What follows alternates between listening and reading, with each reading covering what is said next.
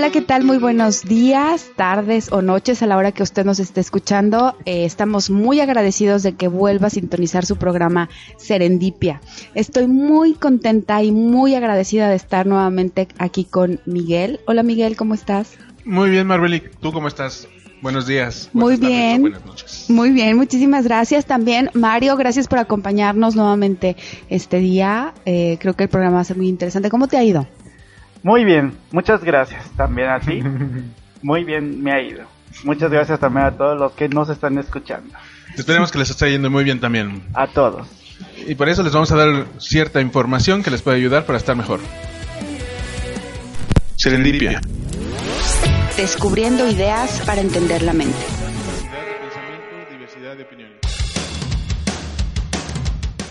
Eh, la violencia es el uso intencional de la fuerza física, amenazas contra uno mismo, otra persona, un grupo o una comunidad que tiene como consecuencia o es muy probable que tenga como consecuencia un traumatismo, daños psicológicos, problemas de desarrollo o la muerte.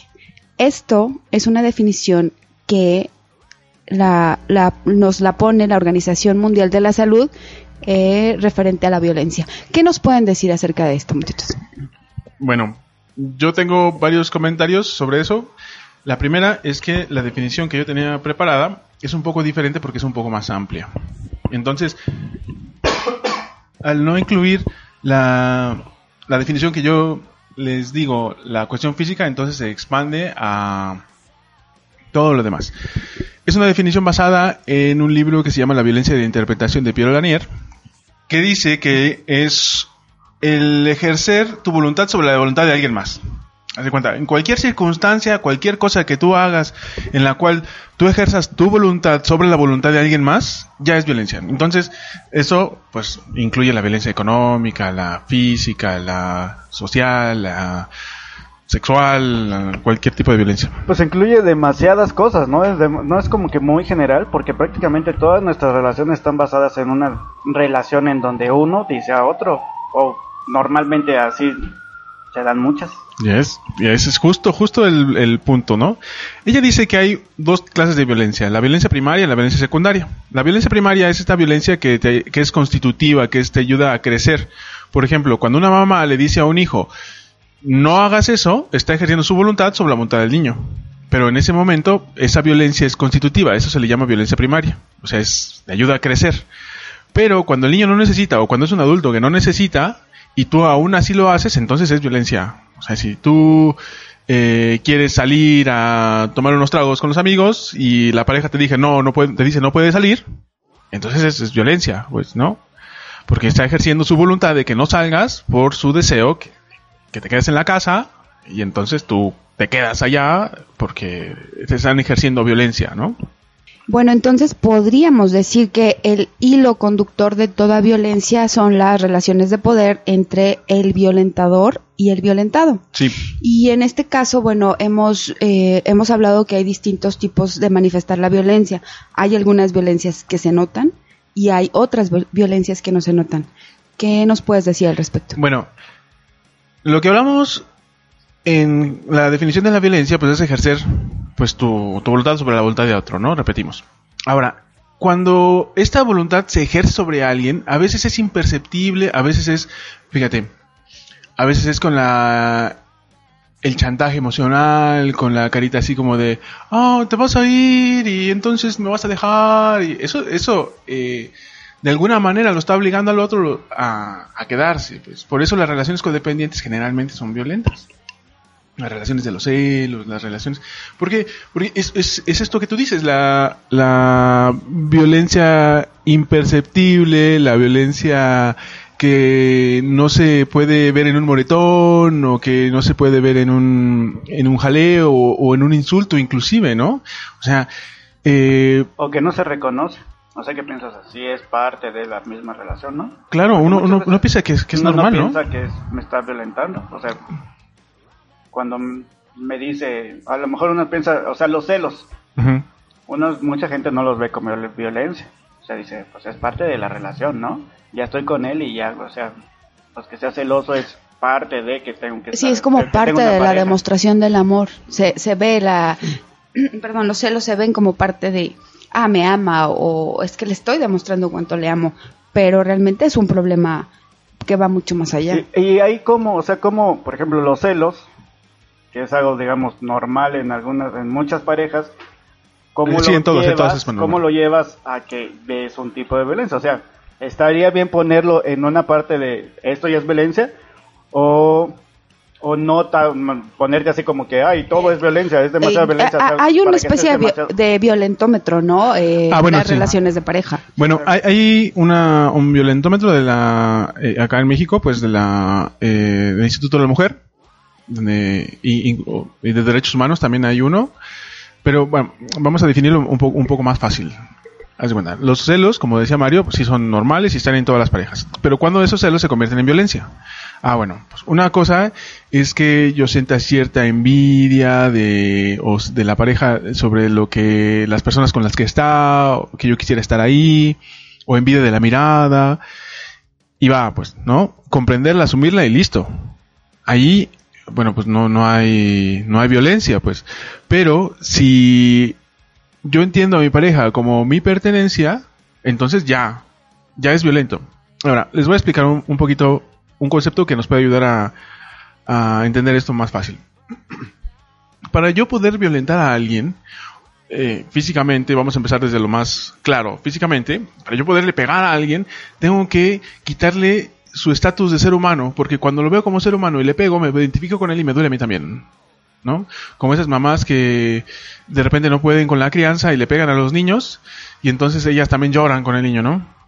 Bueno, pues hagan de cuenta, porque la madre no se puede separar de esa identificación con el niño. Entonces, ahora, veámoslo en un adulto que le pega a otro adulto que es desconocido. Le tiene que quitar ese estatus de ser humano y lo tiene que ver como un objeto, como una cosa que puede subir y bajar. Haz de cuenta, a mí no me duele el día que tiré la lata este, vacía. Y entonces, ah, de la misma manera, en el- la cuestión de los, de los celos, si yo veo como un objeto a mi pareja, entonces yo puedo decidir cuándo va y cuándo no va o a dónde va, o qué se pone, o con quién se junta, y todas esas cosas, ¿no? Entonces, al ser ese tipo de relación, pues tiene que ver con eh, el punto donde el otro es un objeto y el objeto además me pertenece. Entonces yo puedo ir y venir, o hacer o deshacer, como yo quiera. Y, y entonces de ahí para lo que quieran, haz de cuenta. O sea, em, vamos a cambiar de- del asunto de los celos a... em, Por ejemplo, en lo laboral o en las relaciones Sí, claro. de trabajo. Claro, que tu jefe te grita, o que te pone un apodo. ahí que- también hay... Ajá, o sea, cuando se confunde, cuando se aprovecha su posición dentro de la Claro. dentro del trabajo, ¿no? Ajá. O sea, es muy delicado porque siempre estamos sujetos a relaciones de poder. Todo el tiempo, todo el tiempo tenemos... Sí, nuestros roles siempre son de poder, no, Ah, y- variantes, puedo- ¿no? Ajá, exactamente. Hoy, en este momento, tal vez en esta mesa somos, estamos en este mismo rol, pero cuando nos vayamos saliendo de aquí, Ajá. vamos a, asumir el rol de. Sí, haz de cuenta, yo le hablo a la señora de la renta y pues ya hay una relación de poder ella con- conmigo, ¿no? O llego y entonces este hablo con mi secretaria y tengo una, una relación distinta de, de poder. Así es. Ahora, estas relaciones de poder son normales y no tendrían que ser violentas. O sea, no necesariamente tendrían que ser violentas. El asunto es que la otra persona, mientras yo esté en comunión con sus eh, deseos, digamos que hey, la persona quiere trabajar acá conmigo y lo que yo le pido no le parece ofensivo o no, no está dentro de las cosas que no quiere hacer, entonces no es violencia. Entonces se puede considerar que inicia la violencia cuando la persona que está este, siendo afectada, o sea, cuando uno de los dos ya no está de acuerdo. En Sí. este caso, el que Sí. estás Sí, sí. ahí, a partir de ahí, Mira, o sea, Voy a poner un ejemplo bien claro. En las relaciones sadomasoquistas, sexuales sadomasoquistas, por ejemplo, donde está este el dominado y el dominador, ahí no hay violencia. Eso no es violencia. O sea, que ¿por qué? Porque los dos están de acuerdo, uno quiere que le peguen y el otro quiere pegar, entonces están a gusto los dos y los dos lo están disfrutando y por lo tanto, pues están en comunión. O sea, los dos están en, a gusto, están disfrutando, están, bien los dos, ¿no? O sea, no, no hay una violencia porque la relación de poder, aunque la hay, eh, no hay la voluntad de uno sobre el otro, de manera eh, que uno está deseando que el otro tenga esa respuesta y así sucesivamente. ok, entonces ahí es porque dos personas están de acuerdo en sus roles. Entonces, por ejemplo, cosas a las que nosotros nos referimos como violentas dejan de serlo porque, por ejemplo, eh, en un deporte, Ajá. Mm. mucha gente dice, no, eso es violencia. Pero si los dos actores están de acuerdo en que se Sí. golpeen, no Sí. sería considerado un No. deporte violento. ¿no? O sea, eh, psíquicamente no es violento. A lo mejor físicamente sí es violento porque pues sí, seguro que no quieren que le pegue uno al otro, ¿no? O sea, eh, sería más padre que no le pegara nunca. Bueno, entonces, eh, esos el- eh, son, son deportes de contacto, no son deportes de, de violentos. Ahora, el deporte está muy regulado eso. Por ejemplo, si el nivel de agresividad sube de cierto nivel, hay penalizaciones. Por ejemplo, Sí, en- claro, hay, hay golpes prohibidos. Exacto, ¿no? ¿no? Entonces ahí sí ya es violencia porque están fuera de el De lo pactado. de lo pactado exactamente de las reglas. Yo quisiera que entráramos un poquito más al tema de la violencia que no vemos o la que no estamos conscientes de estar viviendo, ¿no? Es decir, una, una persona o una mujer que está siendo violentada por su pareja o por sus padres o por estas situaciones que al final del día la llevan a tener una vida eh, depresiva, estar al borde de- casi del suicidio. Vamos, un poco más profundo el tema. Digo, no que la violencia física no tenga nada que ver, pero esa la podemos ver, la podemos detectar y es un poco más sencillo, por decirlo así. Fíjate que es una pregunta interesante porque cuando la violencia se da en la casa es siempre con el, el afán de la crianza. Por ejemplo, eh, algunos papás siguen, digamos, tratando a los hijos como chicos. Cuando ya son grandes eso ya es violencia, pues eso ya es violencia secundaria. Ellos ya no necesitan tanto cuidado, ya no necesitan tanta supervisión, pero los siguen supervisando, los siguen cuidando de manera que pareciera que tienen siete años. Por lo tanto, eso ya es violencia, ¿no? Ahora, no es una violencia punible, o sea, no es una violencia que yo pueda poner en la demanda a mi papá porque me está dejando este sin salir cuando tengo 37 años, ¿no? No, pues eso no tiene nada que ver. Sino más bien el punto es que cuando la violencia está puesta de manera eh, genérica, de esta manera eh, escondida o, o metida entre la crianza, entonces no puedes tener novio, o, o- o los novios que lleguen a la casa tienen que platicar conmigo y entonces este o, decisiones muy trascendentales en tu vida, ¿no? El hecho de eh, vas a qué vas a estudiar, estudiar, ajá. qué te vas a dedicar, vas a ser monja o vas a ser sacerdote, Ajá, o, abogado. va- o vas a tener hijos cuando una mujer Ah, no claro, quiere tener hijos, claro. o Sí. definirles incluso hasta la, la orientación sexual, la preferencia Sí, sexual, claro. eso es violencia. Sí, claro. Y, Eh, y como tú dices, una, es una eh, violencia casi imperceptible, ¿no? Ah, Porque entonces eh, uno no se da cuenta que está siendo sometido por el otro. Oye, y este, ¿y qué hacer cuando no sabemos mm, Que somos violentos. que somos violentos? O sea, Ajá. por ejemplo, la mamá en este caso le dice al niño, tienes que estudiar esto, o tienes que hacer estas cosas. Sí. Ella no está siendo consciente de que está haciendo un acto violento al, al- al hijo. Sí. Entonces, ¿cómo detener ese, esa situación? Bueno, específicamente en la crianza, eh, nace la violencia a partir de esta circunstancia de no poder separarse psíquicamente de los hijos. Es decir, que no poderles dar la independencia o no poderles dar la, la autonomía, sí, claro, la autonomía, que, que es el término ade- adecuado, la autonomía. Entonces, al no poderles darles, porque les causa ansiedad también a ellos, eh, tener la separación. Entonces es como una cuestión bipartita.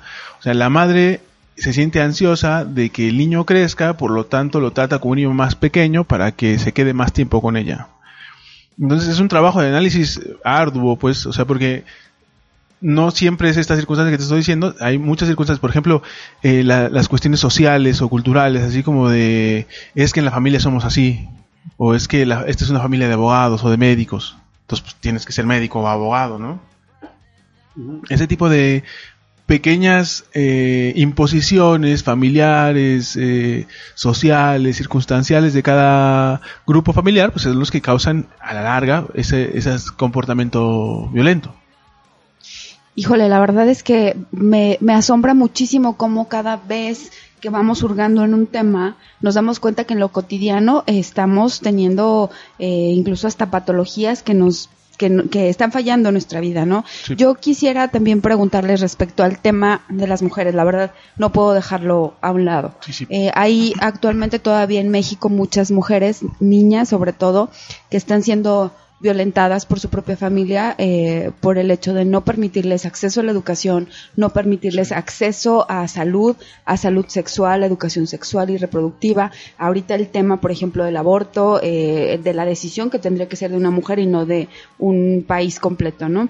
Eh, este tipo de violencias al final del día nos tienen todavía las mujeres en, en esta lucha constante y en esta búsqueda para llegar a a construir algo más hacia nosotras. Eh, sin embargo, ¿qué pasa en el núcleo familiar cuando tú estás educando a una niña y de qué forma lo estás haciendo sin violentarla? Claro, bueno, una, una buena parte es la información. Eh, que pueda dejar más abierta el panorama para la familia en la crianza. Es decir, em, yo crío a mis hijos como me criaron a mí o como vi que se criaban los hijos del vecino. Entonces, en ese estilo de crianza, pues se vuelve una crianza social. Ahora, la, sociedad en general es muy violenta, violenta en general. Somos. No, pero me refiero como a la sociedad como ente, como, como entidad, como, como constructo. La sociedad como constructo te obliga a hacer muchas cosas. Dentro de estas cosas es, por ejemplo, no abortar, como decías tú, ¿no? Este, o eh, no tener, o tener hijos. Mira, por ejemplo, una, violencia muy, muy expandida en México, en Latinoamérica, es eh, la violencia sobre el placer.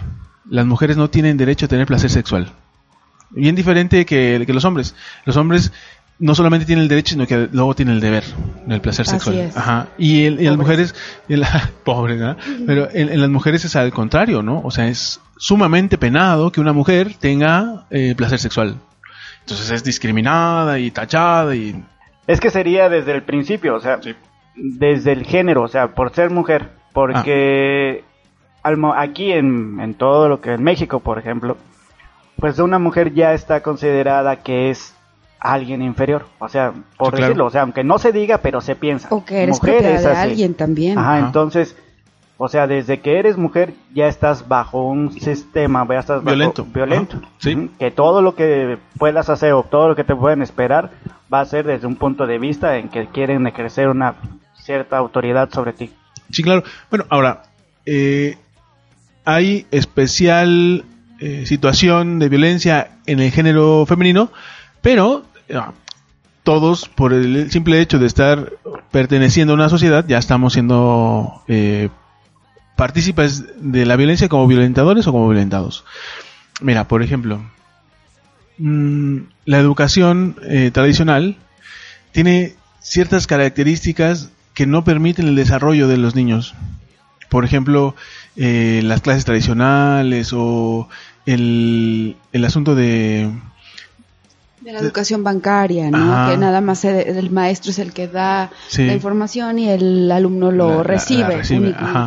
O, te, acuerdas de eso que hacíamos en la secundaria, Mario? los ejercicios de orden y control, que era, este, hasta había un concurso, ¿no? Como eh, de, de cómo, quién marchaba más bonito, ¿no? Ese, es una, una, un asunto muy... Como muy militarizado en ese... Sí, claro, es muy, muy violento, ¿no? Eh, es, em, como decía Foucault, eh, que el Estado elimina al individuo. Entonces el, individuo se ve reducido a una, una, función de objeto para el Estado. Igual eh, también Chomsky después hacía como, digo, siguiendo toda esta línea de pensadores sobre las críticas sociales, este, este, hasta Marx, ¿no? La creación de cuerpos para la función del Estado, la creación de cuerpos para la, el sostenimiento económico, social. Ese tipo de puntualizaciones nos dan cuenta de un montón de ejercicios violentos que como sociedad tenemos que tener, o no sé si tenemos que tener, o, ciertas regulaciones que tenemos para no matarnos unos a los otros. Cuando antes era más importante la palabra, ¿no? ¿Cómo más importante la palabra? No, pues yo, yo de palabra te digo no te voy a matar y ya no te mataba, ¿no? Pero las leyes siempre han existido porque siempre ha habido esta desregulación o esta falta de de regulación de la agresividad entre nosotros como seres humanos. Por eso existen las leyes, porque si, si no, pues para, para qué hacemos una ley si, si nos podemos regular, autorregular, ¿no? ¿Quieres que hablemos sobre algún tema? Escríbenos en Facebook por arroba serendipia. Híjole, yo la verdad me quedo con la necesidad de seguir hablando eh, respecto al tema de la violencia contra las mujeres. La verdad es que es un tema que es bastante delicado, pero está entretejido en nuestra sociedad y a la misma hora, eh, algo que yo quiero compartirles a nuestros amables eh, radio escuchas, escuchas o podcast escuchas, no sé cómo se diga, eh, realmente eh, cuando tú violentas a una mujer, violentas completamente al tejido fundamental de una sociedad, porque una, una mujer violentada va a repetir este patrón eh, con sus hijos y estás violentando también a los hombres. Entonces, hombres, por favor, mucho ojo en sus actitudes, mamás, mucho ojo en sus actitudes y en eh, la forma en la que nos dirigimos a nuestras niñas. Sí, fíjate que yo en este programa aprendí que a partir de esta definición creo que da una voz a las personas que son víctimas. Porque al principio pensaba que la violencia solamente era esa que se ve, ¿no? Esa que ya, o sea, ya que llegó a un límite. Pero si tú no estás de acuerdo en algo que te están haciendo, o sea, en el, en el ejercicio del poder de algunas personas con lo que están haciendo contigo que afecta a tu vida, es, eso ya podría considerarse una violencia y creo que si es considerado como tal, tienes el derecho de decir, no me gusta, hay que cambiar esto. Si no me gusta, no quiero, no, no lo voy a hacer, pues, ¿no? Y, bueno, pues sí, claro, la, la cuestión de, de, la violencia, como lo decíamos, la violencia de Estado contra las mujeres, la violencia de social. De las mujeres contra las mujeres, de, de, la, de los padres contra las mujeres, de nosotras mismas, ¿no? Como mujeres la, perpetuación de la violencia a través de la familia también, ¿no? Este, A través de los cánones de belleza. No, bueno, el tema es larguísimo y bastante interesante. Pues bueno, yo les quiero agradecer muchísimo este día por estar aquí compartiendo con nosotros. Yo también me voy con muchas experiencias y con un aprendizaje eh, de por lo menos llevar un poco de cultura de paz hacia nuestras vidas. Y bueno, les agradezco mucho habernos escuchado. Los esperamos la próxima emisión de su programa Serendipia. Un abrazo. Muchas gracias Marbeli, muchas gracias Mario, nos vemos la próxima. Muchas gracias a todos los que nos escucharon y les recordamos que nos pueden escribir por Facebook para sus comentarios, por si quieren que hablemos sobre algún tema en especial, ¿dónde nos pueden escribir? Arroba Serendipia. Muchísimas gracias por escucharnos, nos vemos a la próxima. Un abrazo. Bye. Bye. Adiósito. Mm.